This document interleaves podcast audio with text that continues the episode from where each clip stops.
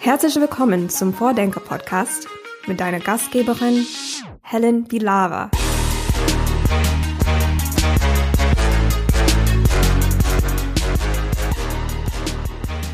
Mein heutiger Gast ist eine Vordenkerin aus dem Bereich offene Innovation in Kommunen. Und zwar spreche ich heute mit Clarice Schröder. Sie ist Vorsitzende des Vereins Offene Kommunen NRW und das Institut setzt sich für Offenheit, Zusammenarbeit und Transparenz auf landespolitischer und kommunaler Ebene in Nordrhein-Westfalen ein. Und Clarice Schröder ist auch hauptberuflich äh, mit dem Thema öffentliche IT und Vernetzung in diesem Bereich beschäftigt. Und zwar arbeitet sie beim KDN, das ist der Dachverband für kommunale IT-Dienstleister in NRW. Und da ist sie Teil des Kompetenzzentrums Digitalisierung und in diesem Kompetenzzentrum zuständig für die Umsetzung des Online-Zugangsgesetzes. Ja, und da gibt's ja schon auf den ersten Blick viele Überschneidungen zu den Zielen der Open Innovation City und zum Konzept der offenen Innovation. Und wie das in der Praxis funktionieren kann, wie das auf kommunaler Ebene umgesetzt werden kann, welche Herausforderungen es da gibt, welche Positivbeispiele und wie eine Kommune und die ganze Gesellschaft davon profitieren können, das werde ich heute mit Clarice im Detail besprechen. Ja, liebe Clarice, ich freue mich sehr, dass du heute da bist und wir im Podcast sprechen können. Bevor wir ins Thema offene Innovation und Open Innovation City und offene Kommunen einsteigen, ähm, habe ich eine etwas andere Einstiegsfrage für dich. Äh, und zwar kommt die in diesem Podcast immer von den vorherigen Gästen. Und zwar habe ich zuletzt mit Tobias Krieg gesprochen, der ist Experte für Innovationen im Gesundheitswesen. Und er hat die Frage an den nächsten Gast gestellt, wenn die nächste Person äh, die Möglichkeit hätte, äh, sich mal mit dem Gesundheitsminister Karl Lauterbach zu einem Mittagessen zu verabreden, was würde sie ähm, gerne mit ihm besprechen und wo würde sie sich wünschen, dass sich was verbessert?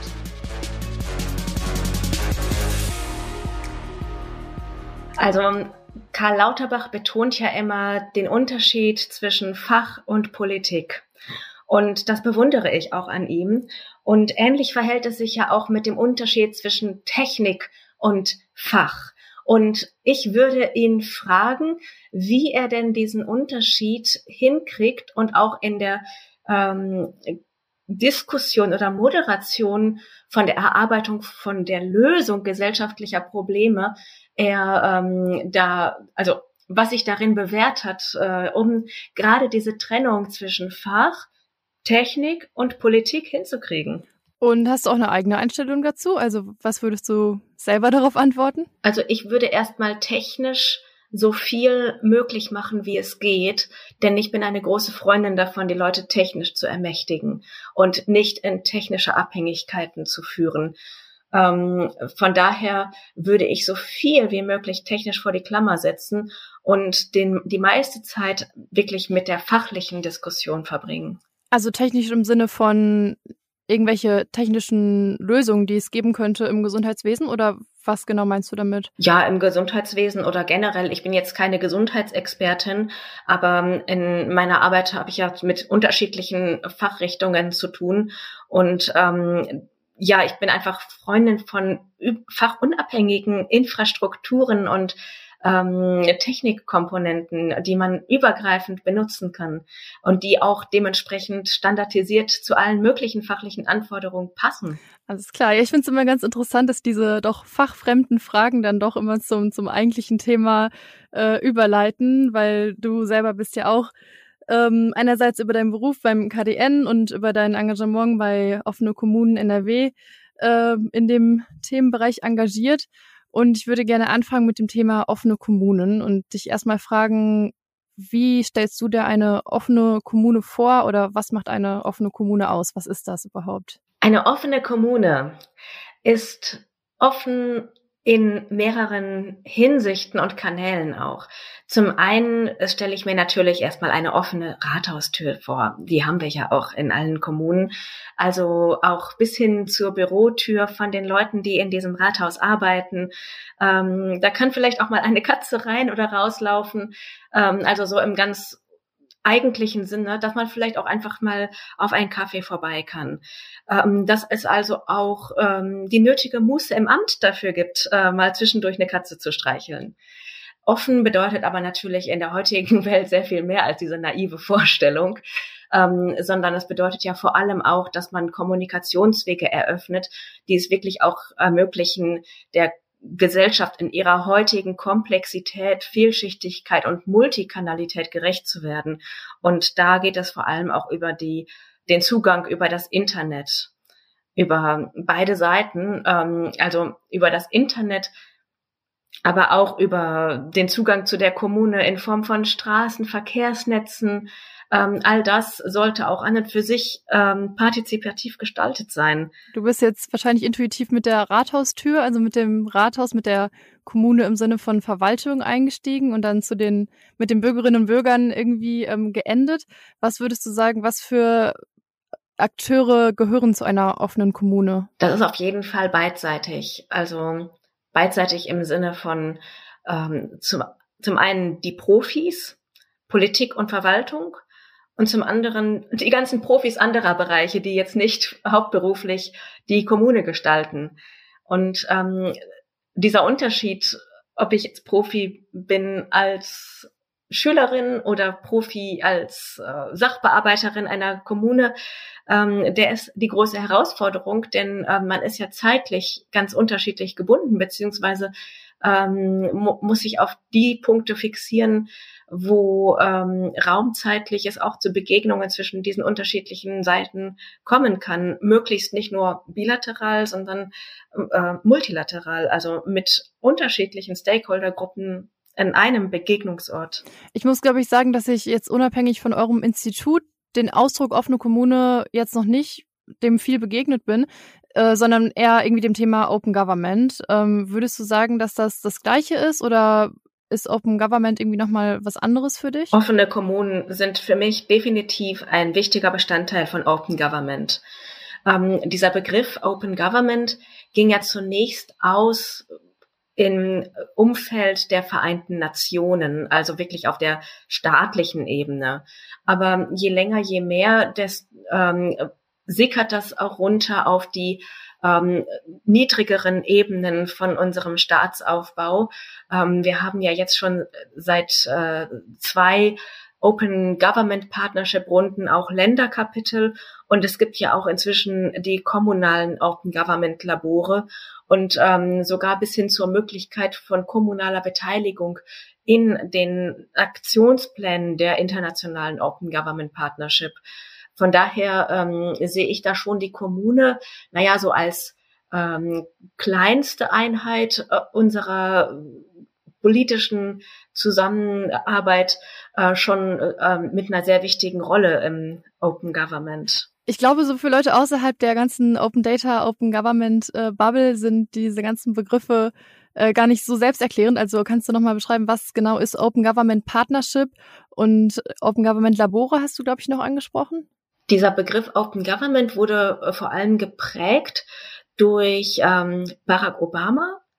Äh, das war 2008 am Rande von einer äh, Konferenz der Vereinten Nationen, ähm, wo sich dann die ersten sieben, acht Nationen zusammengeschlossen haben in dieser Open Government Partnership ähm, und damit verbunden auch bestimmte Selbstverpflichtungen eingehen. Und diese Selbstverpflichtung, das ist nicht nur einmal, ich sage, yo, Open Government, ähm, Beteiligung, Transparenz, Partizipation, Rechenschaftspflicht, das sind Werte, die ich gut finde, sondern das ist ganz konkret untermauert mit einem Aktionsplan, der alle zwei Jahre erneuert wird. Und inzwischen sind über 80 Länder dieser Open Government Partnership angeschlossen, Deutschland seit 2016. Und ähm, diese Aktionspläne werden idealerweise in den Ländern entwickelt unter Einbeziehung aller föderalen Ebenen beziehungsweise ähm, ja Ebenen des jeweiligen Staates und vor allem auch der Zivilgesellschaft. Es gibt die Open Government Partnership und äh, würdest du sagen, dass es auch in der Realität schon umgesetzt wird oder siehst du da noch viel Luft nach oben? Die Umsetzung wird tatsächlich äh, alle zwei Jahre auch evaluiert im Rahmen der Open Government Partnership und ähm, tatsächlich ist da aber trotzdem noch viel Luft nach oben. Also Einerseits, andererseits. Ähm, Nordrhein-Westfalen ist schon Vorreiter, denn Nordrhein-Westfalen beteiligt sich seit zwei Runden auch am nationalen Aktionsplan. Wir haben einen Open Data Paragraphen. Wir sind auch auf der zivilgesellschaftlichen Seite sehr aktiv. Wenn man sich mal die Landkarten anguckt, der Open Data Portale, die es in der Republik gibt oder auch der OK Labs, dann haben wir bei Nordrhein-Westfalen wirklich auch äh, die Verdichtung, ähm, auch im deutschlandweiten Vergleich unter diesen ganzen Aspekten bin ich mega froh, dass ich in diesem Umfeld auch selbst arbeiten kann. Ähm, andererseits sind wir uns auch alle einig, dass äh, man da noch sehr, sehr viel machen kann. Und das macht das Feld ja auch spannend. Also so richtig schöne Civic Tech-Projekte, die auch in die Verstetigung überführt werden können durch Kooperationen mit öffentlicher Infrastruktur. Das ist, glaube ich, noch so der Gral, an dem wir alle ähm, knapsen in ähm, der, äh, also im Open Government Bereich von beiden Seiten, sowohl von der öffentlichen Seite als auch von der zivilgesellschaftlichen her. Ähm, und ja, wo es schon Ansätze und kleine Erfolge gibt, aber wo aus meiner Sicht noch viel mehr geht und gefühlt wir einfach noch so eine Schallmauer durchbrechen müssen. Hast du vielleicht ein Beispiel dafür, für so ein ähm, positives Projekt? Auf jeden Fall. Ähm, und zwar fällt mir da direkt ein der ähm, Musterkatalog für öffentliche Ausschreibungen. Das ist ein Projekt von der Stadt Bonn und der Stadt Münster. Und ähm, das haben äh, zwei Mitglieder der jeweiligen OK Labs gemeinsam entwickelt. Genau, ich würde einmal kurz OK Lab noch erklären, weil es ja auch nicht alle kennen. OK Labs sind die Open Knowledge Labs der Open Knowledge Foundation und ähm, genau, es sind so lokale Gruppen, die sich für Open Data einsetzen oder auch selbst Open Data Projekte entwickeln. Und ähm, in einigen Fällen machen sie auch ähm, überregional Projekte. Und ähm, dieser, dieses Musterlastenheft, das ist ein solches, was ich auch hier als Positivbeispiel anführen würde. Und zwar ähm, die öffentliche Hand hat sehr hohe Auftragsvolumina. Ähm, die Gelder, die von der öffentlichen Hand ausgegeben werden, sind ein substanzieller Bestandteil des Bruttoinlandproduktes. Dessen muss man sich klar sein. Und das gilt auch für den IT-Bereich, genauso wie für andere Bereiche, wie zum Beispiel das Bauwesen. Und dementsprechend ist, äh, ist einfach ein interessanter Auftraggeber und ähm, die öffentliche Hand kann dementsprechend auch selbstbewusst auftreten, weil wegen ihrer Marktmacht und auch selbst Forderungen stellen an ihre Lieferanten und Bieter. Und eine ganz zentrale Forderung ist, dass man durch die Produkte und Lösungen, die man da einkauft, nicht in Abhängigkeit zu den Herstellern gerät. Denn es kann nicht im Interesse der Allgemeinheit sein, dass eine Lösung irgendwelche Daten im Hintergrund speichert oder irgendwelche Softwarecodes äh, benötigt, die nur ein bestimmter Hersteller hinterher auswerten oder weiterentwickeln kann. Wenn so etwas passiert, reden wir von einem Login-Effekt. Dann ist man sozusagen eingeschlossen und man kommt nicht mehr aus diesem Auftragsverhältnis raus. Und das gilt es auf jeden Fall zu vermeiden. Und was ändert das äh, Musterlastenheft dann darin? Das Musterlastenheft enthält einzelne vorgeschlagene Klauseln, die man in öffentlichen Ausschreibungen ähm, aufnehmen kann. Also die kann man sozusagen wortwörtlich ähm, sich in seine Ausschreibungsunterlagen übernehmen und ähm, vielleicht an, an einigen variablen Stellen noch anpassen für die eigenen Zwecke. Das sind sozusagen vorformulierte Vertrags Sätze und Passagen, die dafür sorgen sollen, dass bereits in dem Auswahlprozess nur solche Bieter überhaupt in Betracht gezogen werden, die auch die Daten, die da verarbeitet werden, der öffentlichen Hand wieder zurückgeben. Mhm, um eben zu ermöglichen, dass da dann offene Projekte daraus entstehen können? Oder was ist so, warum ist das so wichtig? Also die Daten können ja für alle möglichen anderen Zwecke auch benutzt werden. Im schlimmsten Fall bleiben die Daten bei den anbietenden Firmen und werden im allerschlimmsten Fall sogar noch an Dritte weiterverkauft. Das heißt, die Firma verdient einerseits Geld durch die Aufträge mit der öffentlichen Hand und dann verdient sie hintenrum noch Geld, indem sie die Daten an Dritte verkauft. Das ist natürlich nicht gesetzeskonform in Europa, ähm, aber das, das ist mal so die eine Seite äh, von unserer Skala. Im besten Fall werden die Daten der Allgemeinheit wieder bereitgestellt, so dass der Auftraggeber aus der, also die öffentliche Behörde, wer auch immer der Auftraggeber ist, diese Daten weiterverwenden kann, aber die Daten, soweit der Datenschutz das vorlässt, auch der Allgemeinheit bereitgestellt werden, und zwar bestenfalls als verlinkte, offene, maschinenlesbare, standardisierte Daten. Ja, damit sind wir beim Thema Open Data, ne? Ja, Dadurch ähm, kann dann auch Innovation passieren, datenbasierte Innovation, die aus allen Richtungen her entstehen kann. Und auch Daten sind ja auch so ein abstraktes Thema. Hast du auch ähm, für dieses Thema ein Beispiel, was für Projekte vielleicht auch aus der Zivilgesellschaft mit solchen offenen Daten entstehen können? Ja, ein Projekt ist zum Beispiel dieses Wheel Map, ähm, wo einfach äh, auf einer Karte dargestellt wird, welche Wege barrierefrei sind. Das hat einen ganz einleuchtenden Mehrwert und ähm, das ist ein äh, Civic Tech Projekt, ähm, was auch auf offenen Daten basiert. Civic Tech ist jetzt auch ein Begriff, der, glaube ich, schon ein, zwei Mal gefallen ist. Vielleicht auch nochmal zur Erklärung. Civic Tech, Technologie, Anwendungen, die von der Zivilgesellschaft und oder für die Zivilgesellschaft ähm, entwickelt wurden. Ähm, was für eine Rolle spielt Civic Tech für eine offene Kommune? Also eine offene Kommune, so wie ich sie mir wünsche, hat ganz klare Integrationsstrukturen für Civic Tech. Civic Tech bedeutet für mich Technologie, die ehrenamtlich aus zivilgesellschaftlichem Interesse entwickelt wird. Das heißt, das sind Leute, die das jenseits von ihrer bezahlten Arbeitszeit machen. Und da haben wir diesen Konflikt, dass schon alleine von den Bürozeiten her, das eigentlich gar nicht zu öffentlicher IT oder auch zu, zu Firmen passt. Und ähm, man müsste sich Strukturen überlegen, wo der Civic Tech-Bereich zusammen mit der IT von der Kommune zusammenkommt. Das könnten zum Beispiel Hackathons sein, ähm, das könnten irgendwelche Spaces auch sein, wo die Leute sich treffen. Ähm, das könnten auch auf Seiten der, des kommunalen Arbeitgebers ähm, Regelungen sein zur flexiblen Arbeit, die dann vielleicht auch zu Zeiten stattfindet, wo die Civic Tech Community erst erwacht, sprich abends und am Wochenende. Ähm, solche flexiblen Modelle. Ähm, Im Grunde genommen haben wir dafür auch schon die Voraussetzungen, aber es wird bislang nur sehr punktuell praktiziert.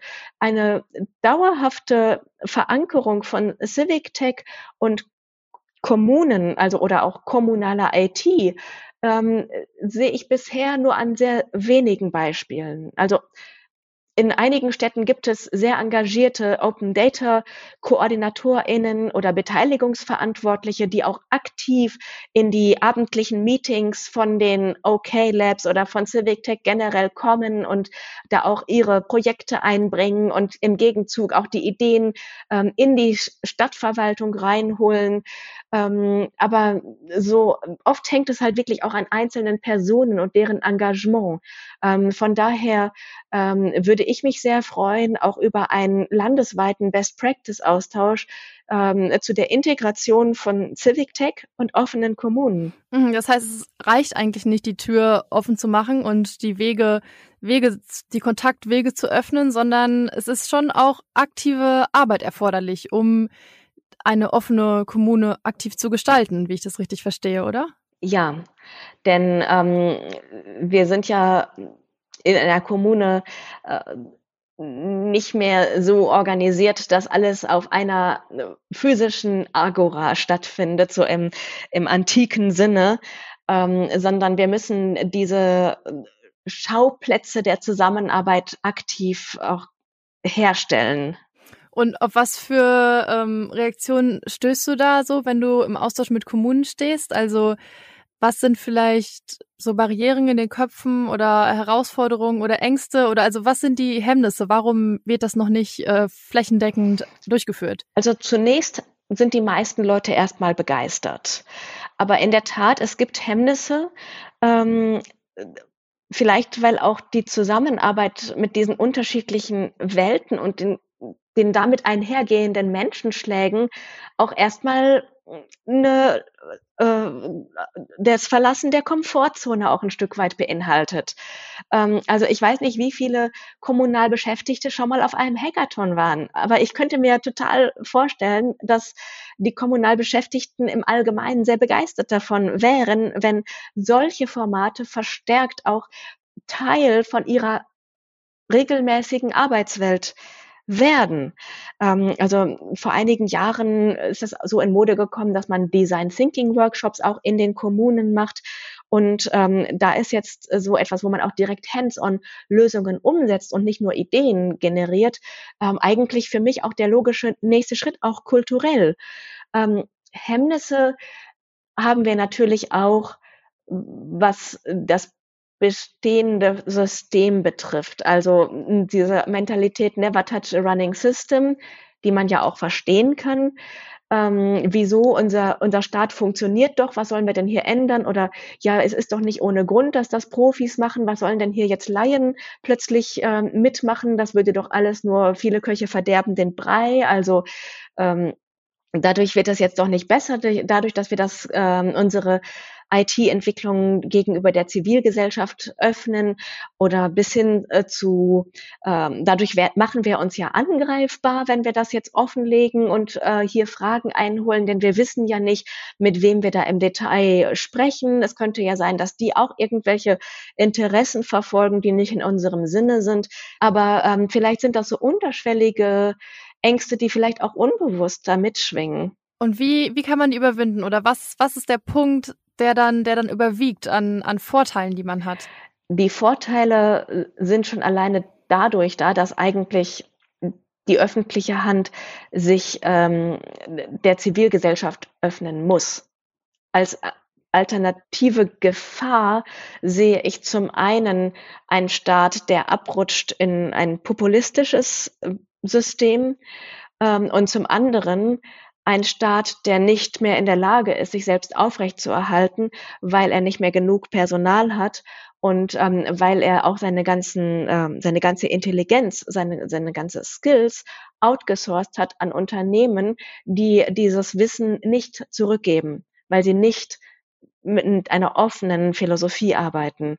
Ähm, also ich möchte jetzt hier nicht mit einer Angstkulisse arbeiten, sondern vielmehr auf die Chancen hinweisen. Und die Chancen liegen einfach daran, dass wir mit unserer kollektiven Intelligenz ja viel besser die großen Herausforderungen unserer Gesellschaft anpacken können. Also der Klimawandel ähm, mit allem, was dahergeht, ähm, mögliches äh, leider sehr reale Szenarien in der Weltgeschichte, jetzt die Pandemie zuletzt, äh, da brauchen wir einfach auch ähm, Menschen, die vielleicht auch aus anderen Sichtweisen und Branchen ähm, diese Probleme anpacken und dazu sogar in ihrer Freizeit bereit sind. Das hast du schon mehrfach Unternehmen angesprochen. Welche Rolle spielen denn Unternehmen oder vielleicht auch Hochschulen, Kulturinstitutionen in so einem Netzwerk? Also das besteht ja wahrscheinlich nicht nur aus der Verwaltung und der Zivilgesellschaft. Auf jeden Fall. Es gibt ähm, ja Unternehmen, die sogar darauf spezialisiert sind, ähm, das Bindeglied zwischen jungen Startups und der Verwaltung herzustellen. Ähm, was ich bisher noch nicht so erlebe, sind Unternehmen, die das Bindeglied zwischen Civic Tech und der Verwaltung oder der öffentlichen Hand herstellen. Aber das wäre mal eine interessante Geschäftsidee, die mich persönlich auch sehr reizt. Also wenn sich da jemand mit mir zusammentun will, ähm, möge er oder sie mich ansprechen. Und ähm, natürlich äh, Hochschulen ähm, haben natürlich noch mal eine viel ähm, globalere Sicht auf diese Fragen, mit der mit denen ich mich in der Praxis tagtäglich herumschlage. Denn ähm, wer wissenschaftlich sich mit diesen Fragen auseinandersetzt, ist in der Lage, da eine viel breitere Datenbasis und nicht nur ein subjektives Empfinden, so wie ich als Praktikerin, ähm, zu belasten und daraus auch Schlüsse zu ziehen. Ähm, also zum Beispiel in Form von breit angelegten Umfragen zu der Zusammenarbeit zwischen öffentlichen Institutionen, und äh, Civic Tech oder zu dem Gelingen von Open Government unter unterschiedlichen äh, Gesichtspunkten, auch mit dem entsprechenden Forschungsdesign, um das auch ein bisschen zu ähm, fokussieren und zu konkretisieren, die einzelnen Fragestellen Also da steckt so viel drin, ähm, dass äh, ja, es gibt da ja auch zu Recht äh, ganze Institute an deutschen und auch ausländischen Hochschulen natürlich, die sich mit diesen Fragestellungen auseinandersetzen. Ihr bei OKNRW stellt ja auch diesen Austausch selber her. Zum Beispiel gibt's ja das äh, jährliche Barcamp und da gibt's ja auch den ähm, Science Track immer, wo ja auch Forschende ähm, Platz haben. Fällt dir da auch ein Erfolgsmodell oder Positivbeispiel ein, was aus so einer Vernetzung, die ihr vielleicht selber angestoßen habt, hervorgeht? Ja, auf jeden Fall. Ähm, wir hatten im Barcamp jetzt im letzten November ähm, zwei Beiträge zu einer Interkonnexitätsplattform, also ich sag mal so eine Datendrehscheibe namens Iris Connect. Die ist auch hervorgegangen aus einem Hackathon und ein zivilgesellschaftliches Produkt, das aber durch eine Stiftung und durch öffentliche Abnehmer ähm, es gut in die Verstetigung geschafft hat. Ähm, gerade auch ähm, vor der Kulisse der Pandemiebekämpfung. Und im Nachgang von diesem Barcamp hat sich dieser Austausch zwischen äh, den Entwicklern von Iris Connect, die auch alle zivilgesellschaftlich ähm, das machen, aber gleichzeitig auch beruflich ähm, in den unterschiedlichen Branchen, die es dafür braucht, sprich Verwaltung und Entwicklung, ähm, verankert sind und ähm, kommunaler IT bis hin zu bundesweiter IT, also ähm, den Institutionen, die auch das, den Austausch der Länder von IT-Komponenten koordinieren. Und seither treffen wir uns mindestens so alle zwei Monate, um uns einfach über diese Herausforderung auszutauschen, wie wir die jeweiligen lokalen Endpunkte dieses Datenaustausches, also einerseits die kommunalen Gesundheitsämter in dem Fall, aber das könnten auch andere kommunale Ämter sein, weil das ist eben nicht fachgebunden, sondern das ist eine äh, flexible Technik, die man auch auf andere Dinge anwenden kann. Und andererseits zwischen den ebenfalls dezentralen Datenlieferanten in Form von Apps, die auf den Handys der Leute installiert sind oder in Form von Daten, die irgendwelche Arztpraxen dezentral übermitteln. Und es ist ja ganz wichtig in der Pandemiebekämpfung, aber auch in vielen anderen Szenarien, dass man diese Daten so zusammenbringt, dass ähm, man daraus Schlüsse ziehen kann, die halt insgesamt das Problem beheben. In dem Fall geht es hier natürlich um Infektionsketten. Und ähm, das ist halt so ein schöner Effekt aus unserem Barcamp jetzt gewesen, dass wir jetzt die, diese Kontakte hergestellt haben und uns auf der Arbeitsebene einfach regelmäßig weiter über diese Herausforderung unterhalten. Jetzt ist es ja auch so, dass du eigentlich genau das ja auch in deinem äh, Beruf machst, also Lösungen übertragen und vielleicht äh, Vernetzung auch fördern, weil du ähm, beim KDN, dem Dachverband kommunaler IT-Dienstleister, ähm, arbeitest. Äh, wie ist denn deine Perspektive aus, aus der Sicht auf diese ganze Thematik? Also, weil du ja im Prinzip selber Teil des Systems bist, das du eigentlich reformieren möchtest. Ja, in der Tat. Ähm, ich sehe eine sehr große Chance in dem Onlinezugangsgesetz, das ähm, glücklicherweise auch meine Hauptaufgabe ist beim KDN Dachverband Kommunaler IT-Dienstleister ähm, in Nordrhein-Westfalen. Das Onlinezugangsgesetz ist grundsätzlich eine Öffnung des Staates gegenüber den Menschen, die mit dem Staat interagieren, ähm, vor allem mit der Verwaltung. Und ähm, hier geht es zunächst um Informationen und um Transaktionen mit der Verwaltung. Sprich, ich möchte mich informieren über welche Leistungen ich bezugsberechtigt bin, also zum Beispiel Elterngeld.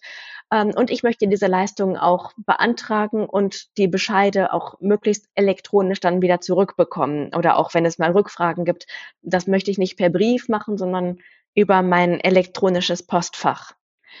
Ähm, und dadurch, dass der Anspruch des Onlinezugangsgesetzes Gott sei Dank so hoch ist, der wurde ja politisch definiert vom Bundestag, ähm, stellen sich da ganz viele auch kulturelle Fragen in der kommunalen IT, äh, die in Richtung auch Open Government gehen. Und für mich ist es total schön, das auch beruflich miterleben zu dürfen. Zum Beispiel haben wir jetzt im KDN auch eine offene Datenbank, wo wir über die 150 Projekte, die wir im kommunalen Bereich in Nordrhein-Westfalen umsetzen für das Onlinezugangsgesetz, auch öffentlich informieren in strukturierter Form.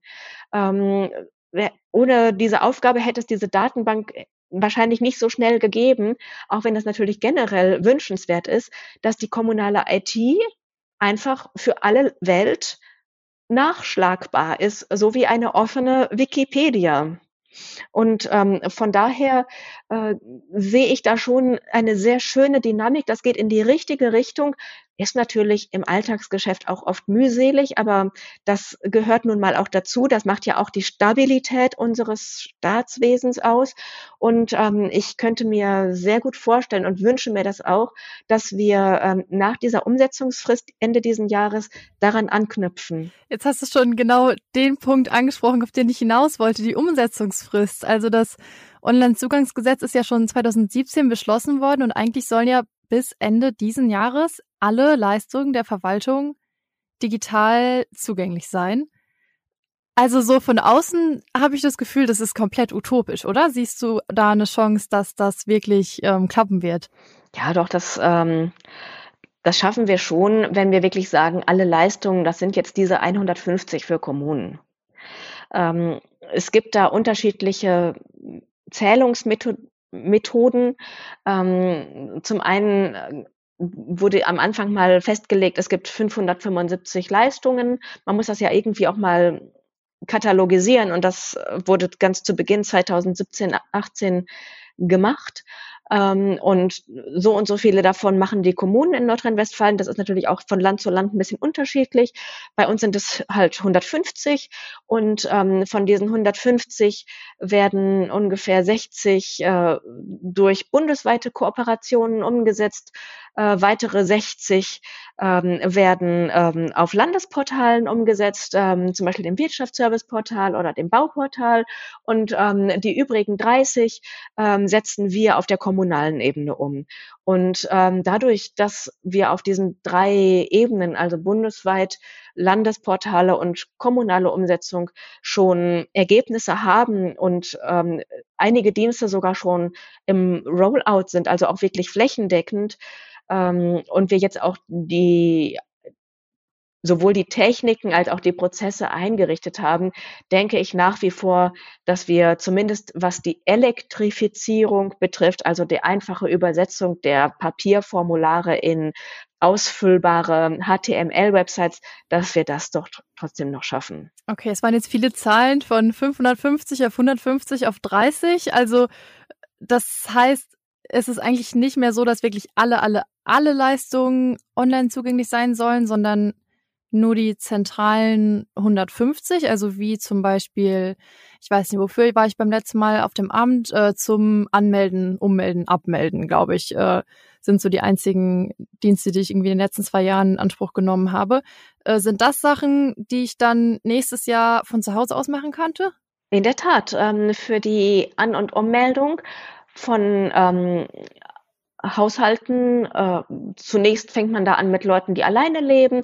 Dann will man das ausweiten auch auf ganze Familien, die gemeinsam umziehen. Ähm, das ist ein Projekt, das von Hamburg entwickelt wird und was wir ab Sommer auch in Nordrhein-Westfalen pilotieren. Dortmund ist da Pilotkommune. Okay, das ist jetzt auch ja ein schönes Beispiel für so ein einer für alle Projekt. Ne? Also dass eine Stadt oder Land, also Hamburg, das entwickelt hat und das ähm, woanders genutzt wird. Ähm, siehst du da eine Chance, dass das jetzt beim Onlinezugangsgesetz häufiger als vielleicht bisher auch genutzt wird, dass einer so einen Dienst entwickelt und den dann auch wirklich alle Kommunen nutzen, damit es nicht mehr so ein Flickenteppich bleibt? Ja, auf jeden Fall. Und zwar sowohl in der Zusammenarbeit der Länder untereinander als auch der Kommunen in Nordrhein-Westfalen. Also für die Kommunen außerhalb von NRW kann ich nicht so gut sprechen, aber in Nordrhein-Westfalen erleben wir das ganz stark, dass ähm, die äh, kommunalen IT-Dienstleister weiter zusammenwachsen. Ähm, wir haben jetzt auch ein gemeinsames Portal für Kommunen entwickelt, das Kommunalportal NRW, ähm, und auch, dass die Kommunen selbst ähm, noch enger zusammenarbeiten. Ähm, wir haben jeden Monat unterschiedliche Austauschrunden zu Fachthemen wie zum Beispiel dem Portalverbund oder Formularmanagement. Wie kann ich mit Low-Code-Technologie meine eigenen Formulare kurzerhand zusammenklicken?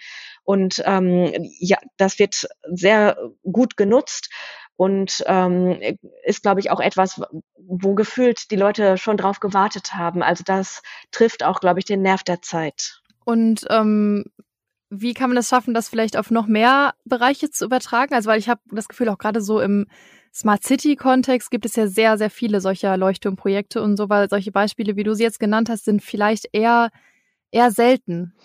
Ja, in der Tat. Ähm, für Smart City stellt das Land NRW sich jetzt aktuell auf. Es sollte auch ein Kompetenzzentrum geben.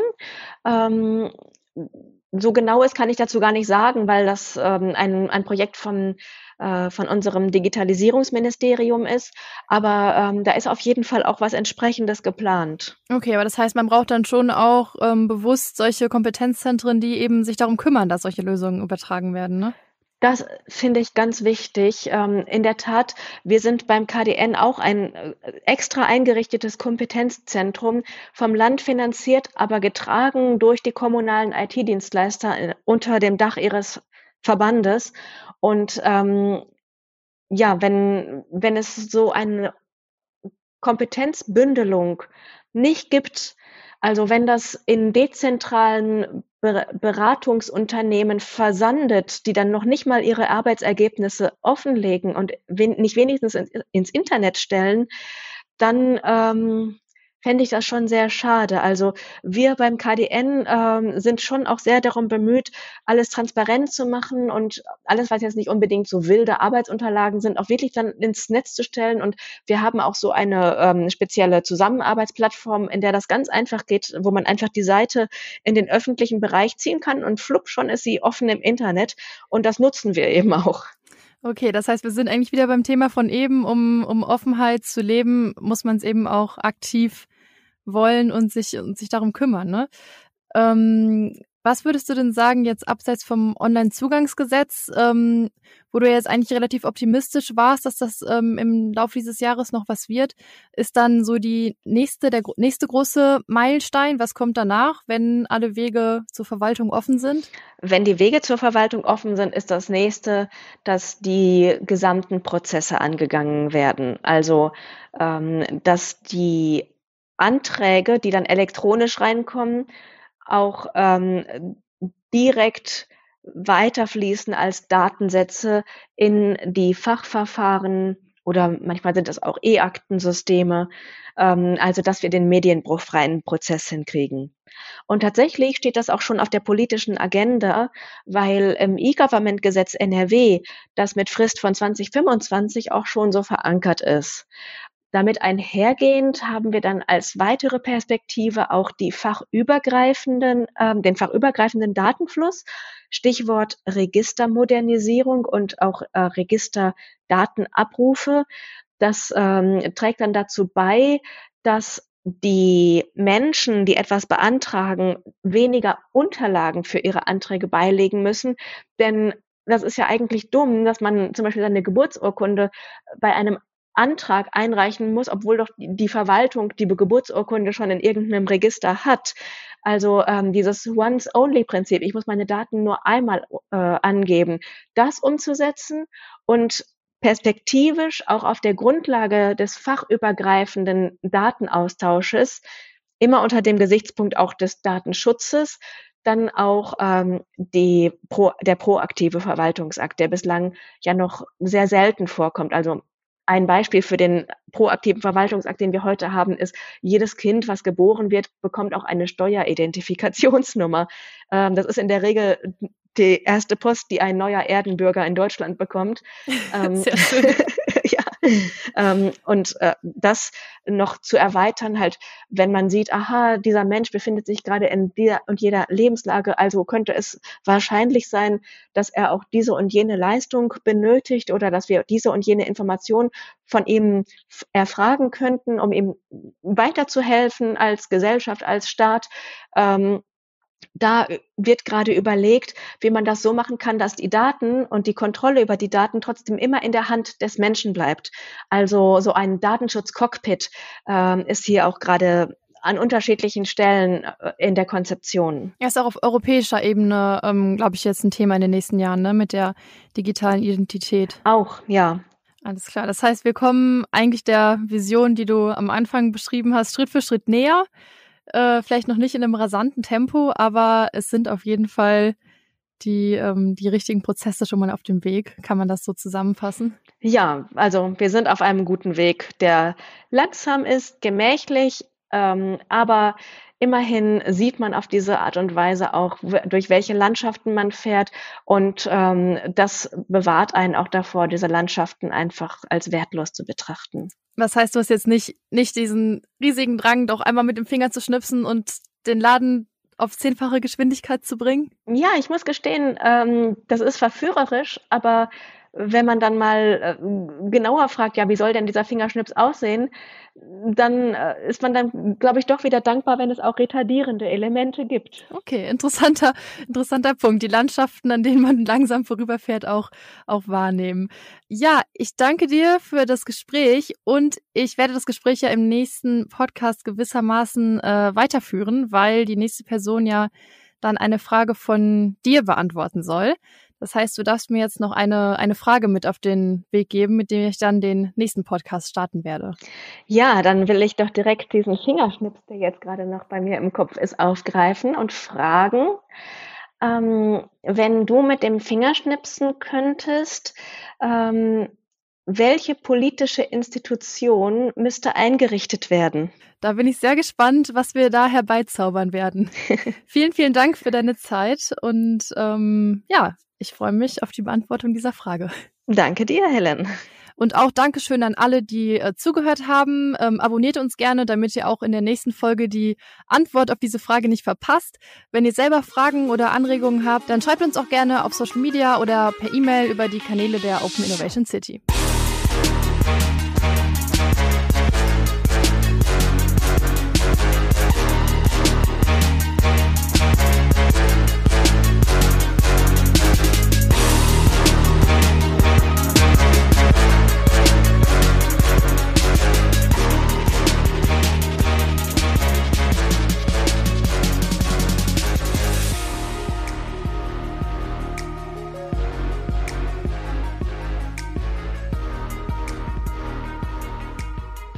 Dieser Podcast wird präsentiert vom Projekt Open Innovation City und den Projektpartnern der Fachhochschule des Mittelstands, der Founders Foundation, UWL Maschinenbau und dem Pioneers Club.